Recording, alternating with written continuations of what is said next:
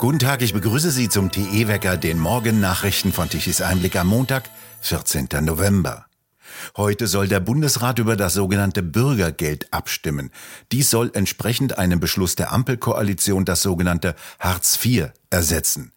Die Sätze sollen dabei um 53 Euro erhöht werden. Im ersten halben Jahr soll es keine Sanktionen geben und das sogenannte Schonvermögen soll auf 60.000 Euro erhöht werden.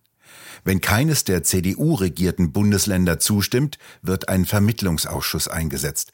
Dann müsste es bis zu einer Einigung bis zum 25. November kommen. Sonst könnte das Bürgergeld nicht wie geplant am 1. Januar starten.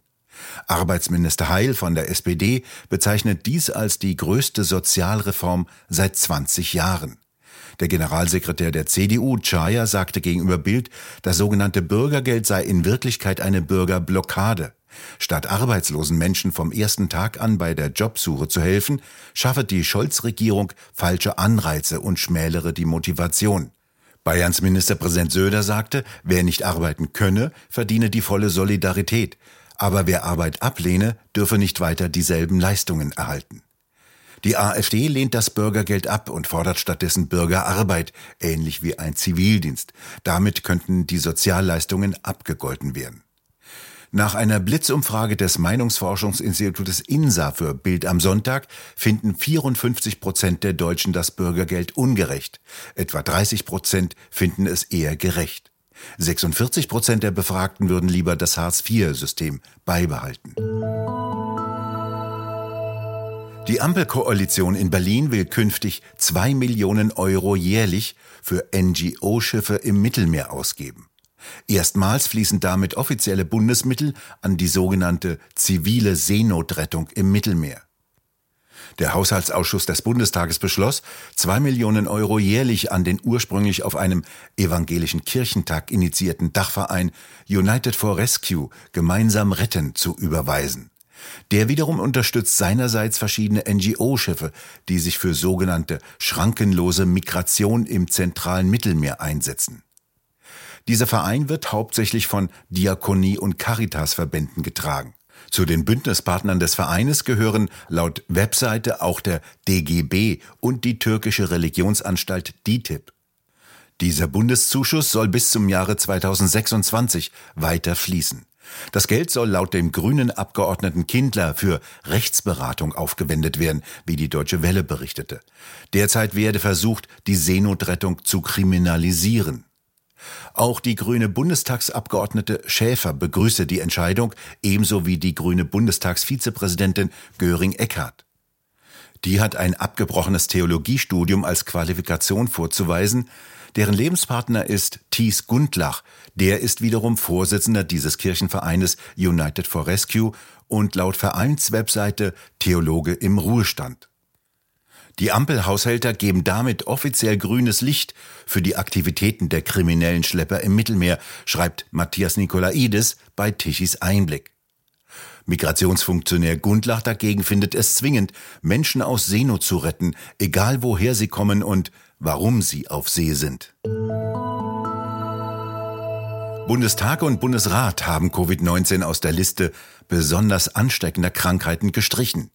Der Bundestag hatte den Paragraphen 34 des Infektionsschutzgesetzes geändert und der Bundesrat hat die Änderung durchgewunken. Das bedeutet, Covid-19 steht nicht mehr in einer Liste derzeit 22 hoch ansteckender Krankheiten, zu denen unter anderem Mumps, Röteln, die Krätze oder Windbocken gehören. Eine Änderung, die Lauterbach, derzeit Bundesgesundheitsminister, ziemlich still und auffallend leise angelegt hatte. Die letzte Änderung mit Lauterbachs Verschärfung ist übrigens kaum eine Woche alt gewesen. In der südukrainischen Region Cherson haben die russischen Truppen nach ihrem Rückzug vom rechten Ufer des Flusses Dnipro auch eine Evakuierung der Staudammstadt Novakarowka auf der anderen Flussseite angekündigt. Der lokale örtliche Besatzungschef Filipczuk rief nach Angaben der staatlichen russischen Nachrichtenagentur TASS die Bevölkerung dazu auf, in einer Zone von 15 Kilometern ihre Wohnungen zu verlassen. Befürchtet wird, dass der Staudamm durch Beschuss zerstört und das Gebiet überflutet werden könnte. Russen und Ukrainer werfen sich seit Wochen gegenseitig vor, eine solche Provokation zu planen. Thomas Spahn an Sie als TE-Autor die Frage, wie ernst ist denn eine solche Befürchtung und was könnten die Folgen sein, wenn der Staudamm tatsächlich zerstört wird und sich die Wassermassen heruntergießen? Also diese Informationen beziehen sich speziell auf äh, Nova Kachowka. Nova Kachowka ist der Ort, der unmittelbar am gleichnamigen Damm liegt. Und dieser Damm, der in den 50er Jahren gebaut worden ist, hält eine riesige Wassermasse davon ab, äh, sich auf dem Weg ins Schwarze Meer zu machen und dabei gesamten, den gesamten Landstrich unterhalb des Damms, und dort liegt auch Kherson, äh, quasi zu verwüsten. Hinzu kommt, wenn dieser Damm weg sein sollte äh, und der Staudamm sich entleert, werden die, die sechs Reaktoren des gegenüber äh, Saporischia gelegenen Kernkraftwerks nicht mehr gekühlt werden können. Und was dann passiert, das muss ich jetzt nicht erzählen. Dieser, diese Aufforderung, die Region zu verlassen, ist gekoppelt mit dem Hinweis darauf, dass die russische Armee nun auch das Ostufer dort an diesem Damm bei Nova äh, Kachowka entsprechend räumen wird und die Bevölkerung in einem Umkreis von 15 Kilometern dort abziehen soll. Was kann das bedeuten, wenn dort tatsächlich widerstandslos dieses Gebiet auf und die Ukraine dann nachrücken könnte, hätte wiederum die Ukraine einen perfekten Brückenkopf, um von dort aus gegen die Krim vorzugehen und gegen die verbliebenen russischen Truppen, die nun am Ostufer des Dnipra stehen. Und hinzu kommt, wenn die Ukraine dort wäre, wäre auch der Weg zu dem Kernkraftwerk, zu dem russisch besetzten Kernkraftwerk, ein relativ kurzer. Sollte dieser Aufruf tatsächlich erfolgt sein, könnte das darauf hinweisen, dass Russland tatsächlich vorhat, diesen Damm zu sprengen und damit eine riesige humanitäre Katastrophe zu organisieren. Das ist ein riesiger See, der da entstanden ist. Beispielsweise, was im Zweiten Weltkrieg passiert ist, als man die Edertalsperre angegriffen hat seitens der Briten. Äh, das war schon schlimm genug. Aber wenn ein solch großer Stausee entsteht eine Flutwelle, die, das hat biblische Ausmaße. Ja, dann ist auch die Frage, was noch von der Stadt Kerstin am Ende übrig bleibt. Und äh, von dem Kernkraftwerk ganz zu schweigen, wenn das keine Kühlung mehr hat, dann äh, gute Nacht. Thomas Spahn, vielen Dank für Ihre Einschätzung. Vertrauen futsch, warum die Deutschen der Politik misstrauen.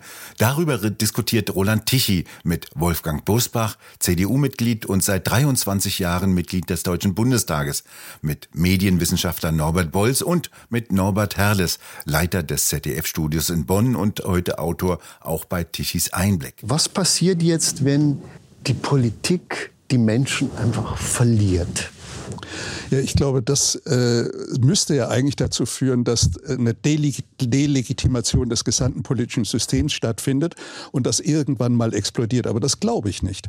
Äh, ich glaube, dass sich die Menschen äh, im Grunde vor allen Dingen hier in Deutschland damit abfinden, äh, weil es ihnen immer noch ziemlich gut geht. Also sie, äh, wir leben immer noch auf einem sehr, sehr hohen Lebensstandard. Den meisten geht es wirklich gut. Auch denen, denen es schlecht geht, geht es im Vergleich zu anderen in anderen Ländern immer noch sehr, sehr gut. Und äh, man entwickelt zwar eine vielleicht sogar zynische oder sarkastische Haltung gegenüber der politischen Klasse, auch gegenüber der, äh, der Medienklasse, äh, aber solange, äh, wie soll man sagen, die wirtschaftlichen Grundbedingungen noch ausreichend gut sind, äh, äh, wird sich da kein massiver Widerstand bilden. Und umgekehrt lernen unsere Politiker zunehmend auch von dem Monster Brüssel, dass man ohne politische Legitimation alles Mögliche erreichen kann und alle möglichen Entscheidungen äh, treffen kann. Und ich finde, Brüssel ist ein wunderbares Modell für das, was allmählich auch bei uns in der nationalen Politik äh, geschieht, nämlich dass sich eine politisch, politische Elite vollkommen abhebt äh, von der Bevölkerung, in der Bevölkerung nur einen Störfaktor sieht. Also denken Sie nur an diese legendären Wahlen, die wir hatten mit falschem Ergebnis, die dann so lange wiederholt wurden, bis das richtige Ergebnis raussprang. Das ist ja der Ausdruck, das Volk ist so blöd, dass es noch nicht mal richtig wählen kann. Also müssen wir das wiederholen und müssen es korrigieren. Oder wie sagte Frau Merkel, äh, die Wahl muss rückgängig gemacht werden. Ich glaube, das ist die Haltung der politischen Elite heute ohnehin. Entweder die Wähler wählen genauso, wie sie sollen, oder die Wahlen müssen rückgängig gemacht werden, oder man muss sie ignorieren, äh, den Wählerwillen. Und genau das passiert. Wie gesagt, Solange allerdings äh, das System wirtschaftlich noch funktioniert, nehmen die Leute das in einer Haltung von gemischten Zynismus, Sarkasmus oder Ironie immer noch hin und verachten einfach nur, das ist ja der Titel ihrer Sendung, sie verachten einfach nur die Leute, die das äh, betreiben. Und äh, wenn sie dann wählen gehen, wählen sie ja nicht mehr eine Partei, die sie gut finden, mal von den Hardcore-Grünen abgesehen, die wählen ihre Partei. Aber ich glaube, alle anderen wählen nur, um andere Parteien zu verhindern. Also naja, es ist ja, es gibt ja keine Alternative, ja. Wenn jetzt, ja. wenn jetzt diese Ampelkoalition scheitert, dann haben wir eben statt einer äh, rot-gelb-grünen äh, eine schwarz-grüne äh, Koalition. Ja? Wo, wo ist da der wesentliche Unterschied, der wesentliche Fortschritt? Den gibt's nicht. Und deswegen ist den Leuten auch komischerweise egal, dass immerhin nennt sich diese Stadt Hauptstadt, äh, dass diese Hauptstadt kein, nicht mal äh, demokratische Wahlen zustande bringt. Ja?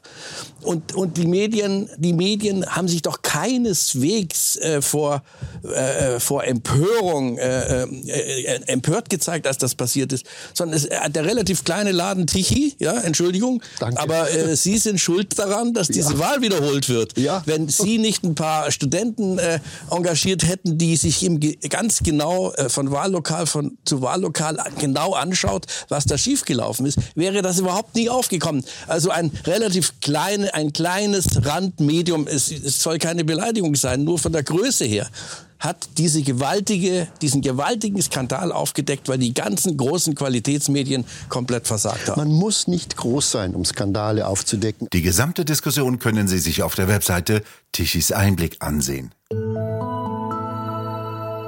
Heute bleibt es noch einmal weitgehend sonnig und trocken. Nur im Südwesten kommt ein kleines Tief herein, das Wolken bringt, aus denen es auch mal regnen kann. Die Temperaturen reichen von 10 bis 15 Grad, je nach Nebellage. Morgen können im Westen Tiefs vom Atlantik hereinkommen und Regen zunächst in den Westen bringen. Diese Tiefs breiten sich im Laufe der Woche weiter aus. Doch wie weit sie vorankommen, wissen die Wettermodelle noch nicht genau. Es wird also in jedem Fall wechselhaft. Aus dem Osten könnte dazu kältere Festlandsluft hereinströmen. In dieser Woche dürfte es vermutlich vorbei sein mit der herbstlichen Hochdruckwetterlage, die uns das prächtige Herbstwetter bescherte. Wir bedanken uns fürs Zuhören. Schön wäre es, wenn Sie uns weiterempfehlen. Weitere aktuelle Nachrichten lesen Sie regelmäßig auf der Webseite tichiseinblick.de. Und wir hören uns morgen wieder, wenn Sie mögen.